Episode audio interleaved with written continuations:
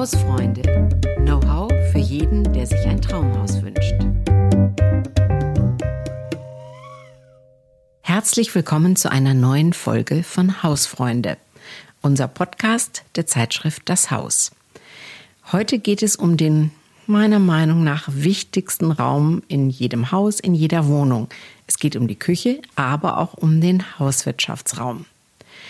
Ich meine, die Küche, äh, ist klar, das plant man sehr gerne bei Neubauten ähm, als offene Küche. Das ist sehr innen, sehr modern, ist natürlich auch kommunikativ und irgendwie auch praktisch. Und der Hauswirtschaftsraum, der ist so ein bisschen in Vergessenheit geraten. Aber ich kann versprechen, dass wir den heute ähm, in seiner ganzen äh, Bedeutung und Wichtigkeit nochmal darstellen wollen. Welche Gedanken man sich vor der Planung machen sollte bei einem Umbau oder Neubau.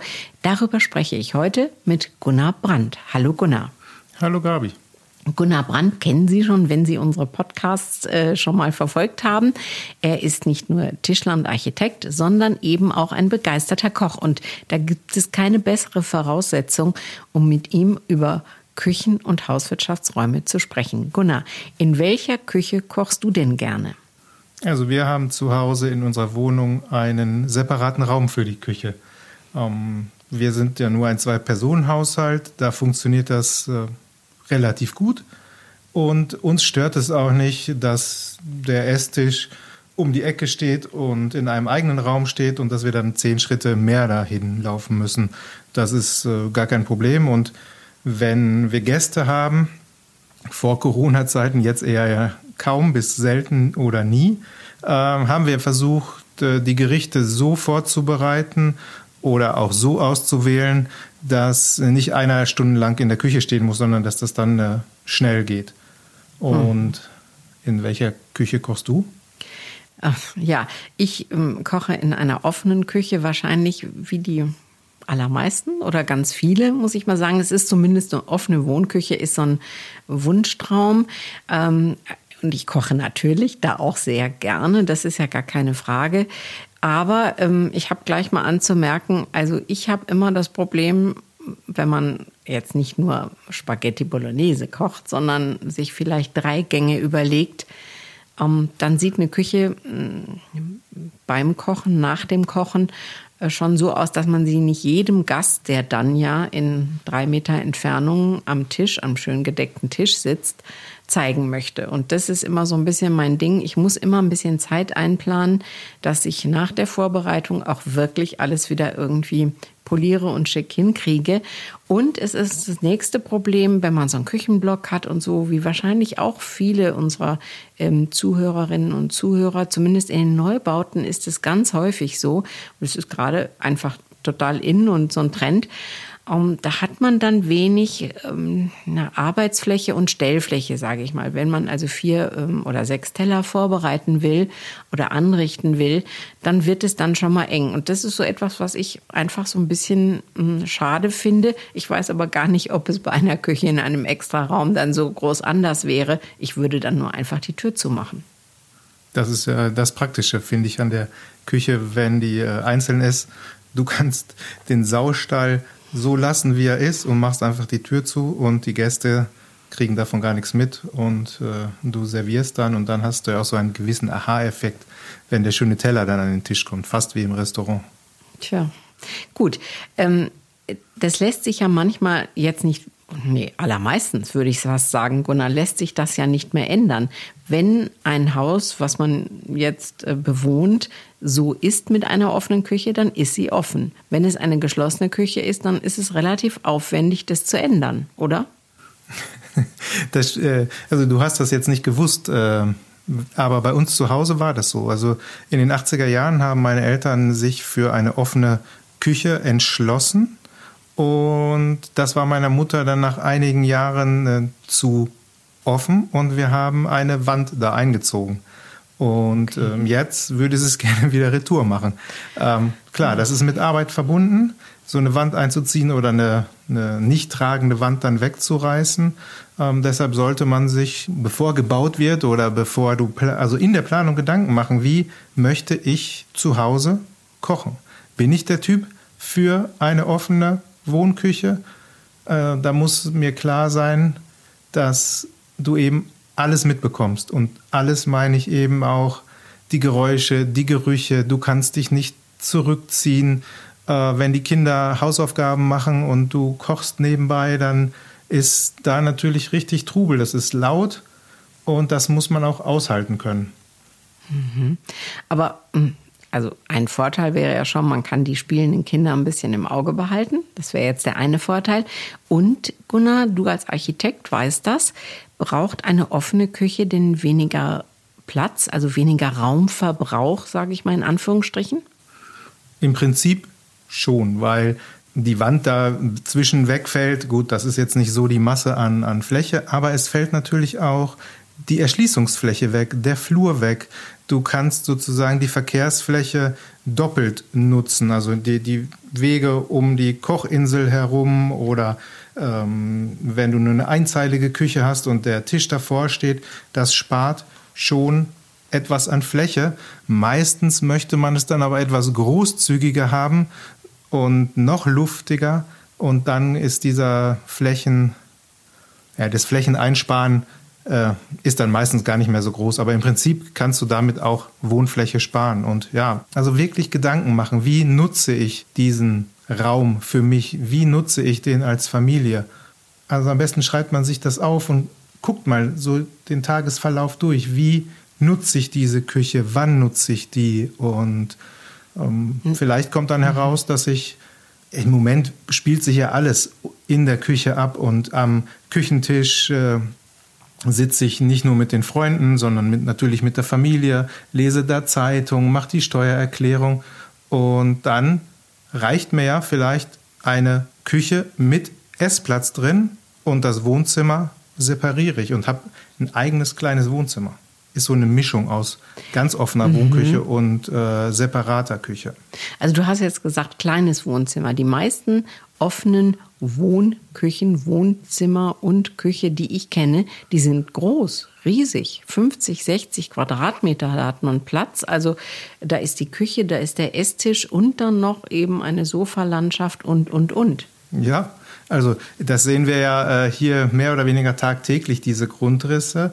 Und äh, man kann natürlich schon im Grundriss auch so ein bisschen planen und gucken, dass sich das Wohnzimmer oder den Wohnbereich um die Ecke lege, also dass ich das im Grundriss in L-Form anordne, dann habe ich diesen Wohnbereich sozusagen in dem kleinen Schenkel von dem L, habe dann vielleicht die Möglichkeit mit einem Vorhang oder mit einer Schiebetür, die ich dazwischen anordne, diesen Bereich abzutrennen, zu separieren.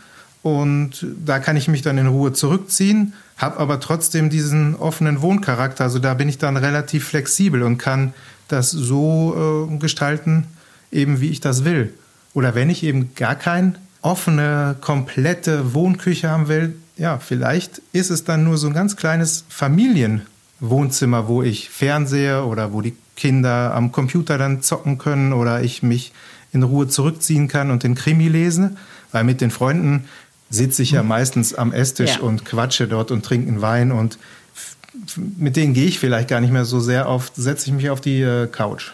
Du hast vorhin schon gesagt, das erleben wir ja tagtäglich. Das ist die Zeitschrift Das Haus. Wir kriegen, bekommen natürlich viele Zuschriften und wir haben auch einen Wettbewerb, das Goldene Haus. Da kriegen wir ähm, viele Häuser, Architekten und die Bauherren reichen da Häuser ein. Natürlich gibt es auch was zu gewinnen, klar. Und da sehen wir diese ganzen Grundrisse. Gunnar, deine Schätzung, wie also welcher Prozentsatz würdest du sagen, ähm, sind denn offene Wohnküchen? Ja, relativ einfach. Also 90 Prozent sind äh, mittlerweile offene Wohnküchen. Das heißt ja was. Also wollen die Menschen das ja. Im Moment ist das tatsächlich wirklich so gesetzt. Die Menschen, die Leute, die, die wollen offen wohnen, ähm, weil man das bei Freunden sieht und es ist einfach, wie du eben auch schon gesagt hast, so ein bisschen in, es ist ein Trend, aber mein Credo ist immer, überlegt euch wirklich, äh, wie kocht ihr zu Hause, wie nutzt ihr die Küche, wie viel Stellfläche braucht ihr, wie viel Stauraum braucht ihr? Und ähm, nicht einfach äh, so denken, ah ja, das ist schon cool, also will ich das auch haben, sondern wirklich in sich selbst hineinhören und äh, vielleicht findet man so eine gute Mischung über Eck oder ähm, ein kleines äh, Wohnzimmer dazu und sonst relativ offen. Also Da gibt es viele Möglichkeiten, die, äh, diesen Dreiklang Kochen, Essen, Wohnen etwas aufzulösen. Gunnar, man braucht ja auch noch, ähm, das wissen wir beide und das wissen Sie ähm, sicher auch, man braucht Platz für Geschirr, für Gläser, für Küchenmaschinen. Da gibt es dann die Eismaschine, das Waffeleisen und was weiß ich nicht alles, welche Küchenmaschinen man sonst noch alle hat. Die müssen ja auch alle irgendwo hin und verstaut werden. Und wenn es nicht diesen, ja, angegliederten Raum vielleicht gibt, eine, ja, einen Hauswirtschaftsraum sozusagen, wo man das verpacken kann, muss man dafür auch Platz einberechnen. Ja, du solltest dir vorher wirklich Gedanken machen, was kommt an Volumen zusammen. Und es kommt immer mehr Volumen zusammen, wenn ich in ein Einfamilienhaus umziehe oder in eine größere Wohnung, weil du dann so viele Wünsche hast und dann äh, ja, brauchst du mehr Stellfläche, dann hast du eine äh, eine Küchenmaschine, du hast einen Entsafter, du hast eine Espressomaschine. Genau. Also da ja. kommt ja super viel zusammen. Vielleicht kaufst du dir auch noch ein zweites Service, weil äh, du, wenn Freunde kommen, lieber so ein schönes, schlichtes haben willst, dann hast du ein Alltagsservice, dann kaufst du dir noch Weingläser dazu und da kommt schnell viel zusammen. Und äh, wir hatten früher so einen Hauswirtschaftsraum zu Hause. Das war wie eine Wunderkammer. Also ähm, der war nicht groß, der war äh, direkt an der Küche angedockt, hatte eine Schiebetür, da war dann auch die Waschmaschine drin und der Trockner und da waren offene Regale, um die Lebensmittel dort zu lagern. Und das war ein super Backup-Raum. Der hat dir dann bei dieser offenen Küche den, den Rücken sozusagen freigehalten. Also das, was man nicht alles dekorativ arrangieren kann. Genau so, ja. Also das war ein super Raum. Den haben wir dann leider äh, abgebaut. Äh, also ihr habt aber auch oft umgebaut, oder? Wir wie? haben viel umgebaut, ja. Okay. Und äh, das waren ja alles nicht tragende Wände, dann, dann geht das auch. Die Fliesen, ähm, die hat man dann äh, im, im Boden ergänzt und da, da reingeschnitten. Ähm, Leute, die, die das vor 25 Jahren äh, nicht kannten, wie das war, für die ist das jetzt äh, normal bei uns. Und ja, das äh, sieht aus wie, als wenn es immer so gewesen wäre. Als wenn es immer so gewesen wäre. Aber diese, ich bin ja jetzt selten zu Hause, aber ich, also bei deinen Eltern. Bei meinen Eltern, ja. ja. Äh, ich vermisse so, eine, so, ein, so ein Hauswirtschaftsraum und der ist auch, irgendwie hat er sich aus den Grundrissen in den letzten Jahren verabschiedet. Und ja, Gibt es da keine Renaissance äh, des Hauswirtschaftsraums oder der, der Speisekammer? Das finde ich einen sehr, sehr schönen Begriff, Speisekammer. Gibt es da keine Renaissance? Wird das nicht vermehrt wieder vielleicht gemacht? Also Speisekammern, die tauchen öfter in den Grundrissen auf. Und das ist ja auch ein äh, total praktischer Raum. Der, der muss ja überhaupt nicht größer als zwei Quadratmeter sein. Also der ähm, hat schmale Regale, offene Regale, du hast die Lebensmittel da drin stehen, du hast vielleicht die, die äh, Küchenmaschine drin stehen, weil du die nicht so oft auf, in der Küche brauchst. Die stellst du dann da rein und holst sie nur ähm, raus, wenn du sie brauchst. Und ähm, mit einer Schiebetür abgetrennt geht auch gar nicht viel Fläche verloren. Mhm. In der Regel ist dieser Raum, hat vielleicht nur ein ganz kleines Fenster, er wird auch nicht beheizt. Also für die Haltbarkeit der Lebensmittel ist das natürlich optimal, so ein Raum. Und zu einer offenen Küche gehört mhm. für mich entweder eine Speisekammer oder die Hauswirtschaftsraum Wunderkammer. Mhm. Wenn man, wenn man jetzt ähm, ja, äh, bei einem Haus das plant, äh, muss man da bestimmte Dinge bedenken, wo man so eine Speisekammer hinsetzt, welche Ausrichtung die hat oder so? Gibt es da irgendwas zu beachten? Nein, also äh, natürlich wirst du die nie im Westen oder im Süden anordnen, weil ähm, es wird zu warm. Äh, da wäre es zu warm, weil dort hast du dann eher das Wohnzimmer äh, eingeplant. Ähm, es, Im Idealfall liegt dieser Raum relativ nah am Eingang, dass du nicht so viele Wege gehen musst oder auch nicht vielleicht quer durch die Küche, sondern dass das so mehr am Eingangsbereich und Flur angedockt ist. Und es Vielleicht brauchst du gar kein Fenster oder hast ein kleines Fenster, um mal ab und zu Luft reinzulassen. Das wäre dann schon ideal. Mhm. Ähm, gehen wir jetzt mal von dem Fall aus, ähm, wir haben ein altes Haus gekauft, geerbt, wie auch immer, möchten es sanieren. Und müssen uns jetzt fragen, welche Raumform wollen wir jetzt für die Küche wählen? Welche passt uns am besten? Was gibt es denn in dieser Phase der Planung dann noch zu beachten, ob ich jetzt eine abgeschlossene Küche oder eine offene Küche möchte? Also das gilt im Prinzip auch für Neubauten. Ähm, man sollte vorher sich überlegen, wo kommt die Spüle hin und die Spülmaschine. Denn da muss ja irgendwie Wasser hin und das Wasser das dreckige Wasser muss ja auch wieder weg. Und äh, diese Information, wo liegen die Wasserleitungen, diese ist natürlich eklatant wichtig für ja, den Installateur, damit er weiß, wo das hin muss. Ich versuche eigentlich auch immer so kurze Wege wie möglich damit zu machen und vielleicht auch äh, das Badezimmer oder das Gäste-WC ist dann auf der Rückseite, dass ich möglichst einen durchgehenden Schacht habe und nicht lange Leitungslängen habe, das kann ich hinterher schlecht umlegen. Also zu einer relativ frühen Phase muss ich mir da wirklich die Gedanken machen, wo platziere ich Spülmaschine und die Spüle.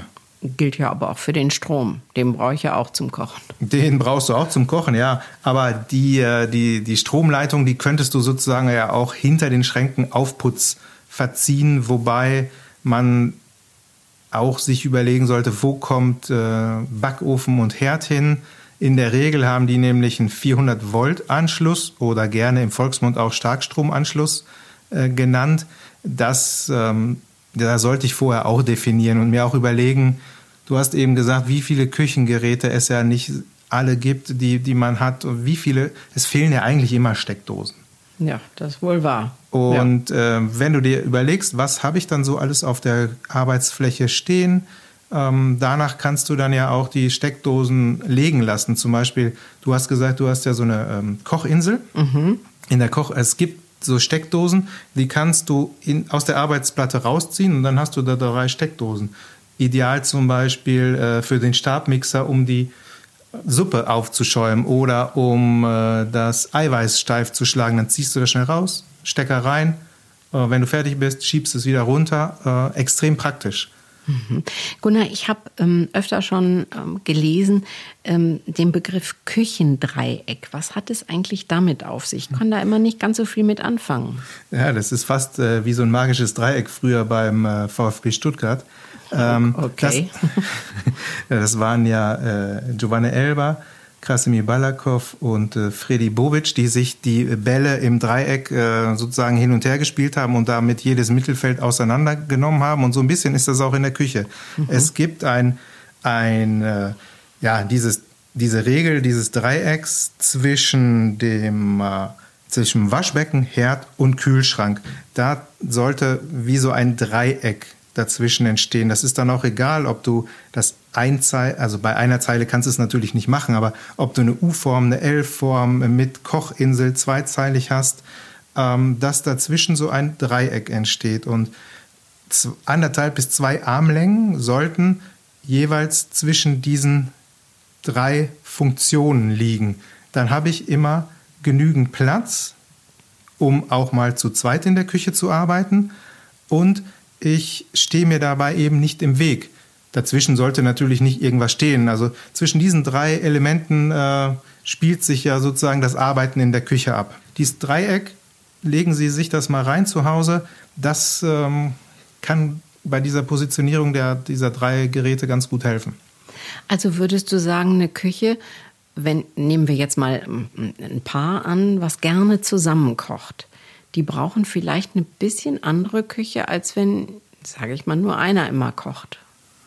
Ja, du brauchst dann natürlich auch ähm, etwas mehr Arbeitsfläche, damit beide schnippeln oder vorbereiten. Und sich nicht und, immer im Weg stehen. Und, also. Ja, sich nicht auf den Füßen herumstehen. Also ähm, zu gucken, dass zwischen Spülbecken, vielleicht hast du eine Abtropffläche, was ich immer relativ praktisch finde, dann kommt der Herd, der sollte natürlich nicht direkt daran anschließen. Dann hast du vielleicht 60 Zentimeter oder 90 Zentimeter Platz dazwischen. Ähm, auf der anderen Seite vom Herd hast du dann nochmal 60, 90 oder 120 ähm, Zentimeter Platz und dann findet jeder so seinen Platz. Also äh, der klassische Unterschrank ist ja 60 Zentimeter breit oder du hast einen 90 Zentimeter breiten ähm, Schrank, wo du dann äh, Schubkästen drin hast. Also ähm, Sie merken schon, man, man muss sich einfach vorher ein bisschen hinsetzen und überlegen, ähm, das, was man so automatisch einfach äh, wahrscheinlich jahrelang ähm, einfach macht oder gemacht hat, mal zu hinterfragen und wirklich mal äh, vielleicht aufzuzeichnen und, und zu überlegen, wie machen wir das denn wirklich? Erst dann wird eine Küchenplanung, wenn sie so individuell zugeschnitten ist, auch gut, würde ich sagen. Absolut. Also äh, die, die wird so gut, wie, wie du dir vorher Gedanken gemacht hast. Und äh, man möchte sicher, wenn man dann neu gebaut hat oder ziehst in eine neue Wohnung ein, äh, da soll das da dann auch nahezu äh, perfekt werden. Und so eine Küche ist ja auch eine ziemliche Investition. Also da bist du schnell mal äh, einige 10.000 Euro los und dann soll es natürlich auch passen. Gunnar, ähm, hast du denn noch so ein, zwei kleine Tipps für uns, wie eine Küche noch so ein bisschen besser wird? Also ähm, du kochst viel, ähm, du hast dir viel Gedanken gemacht, du bist Architekt. Gib uns doch noch mal so zwei, drei Ratschläge. Also eins meiner Lieblingsthemen ist das, äh, ja, das Trockentuch. Mhm. In ganz, ganz wenigen Küchen gibt es dafür wirklich einen Platz, wo ich das hinhänge. Und wo hängst du es dann hin? Natürlich über den Backofen, an, die, an, die, äh, an den an die, Griff dann. An den Griff ja. dort. Ja, das stimmt. Ja, das ist natürlich irgendwie doof. Also dann, du willst ja in den Backofen vielleicht reingucken und ähm, ja, es gibt so Stangen, die du rausziehen kannst. Äh, da kannst du das dann aufhängen. Oder wenn du so eine, eine offene Küche hast mit der Kochinsel, könnte ich ja an eine Stirnseite zum Beispiel einen, äh, ja, einen langen Griff, so eine Griffstange, einfach anschrauben. Und da könnte ich dann das Handtuch drüber hängen zum Trocknen, weil ich finde, es gibt nichts Schlimmeres als äh, das äh, Tuch eben über, das, über den Backofen zu ja, hängen. oder es irgendwo oder, rumliegen ja, zu genau, lassen. dann hast du es in die Ecke gepfeffert und dann ist es immer feucht. Äh, das hm. ist okay. überhaupt nicht schön. Okay. Ähm, Gunnar, wir sind ja äh, nicht alle gleich groß. Ähm, Unterschied, es gibt unterschiedliche. Ja, ich, hab, ich hätte aber noch einen Tipp. Ach, noch, oh, entschuldige. Ja, ja. ja gerne. Äh, ein ausziehbarer Boden sieht man mhm. extrem selten, aber du hast gerade eine schöne Lasagne gemacht oder hast äh, das Zitronenhuhn im Backofen, du nimmst das raus, ja, wohin damit?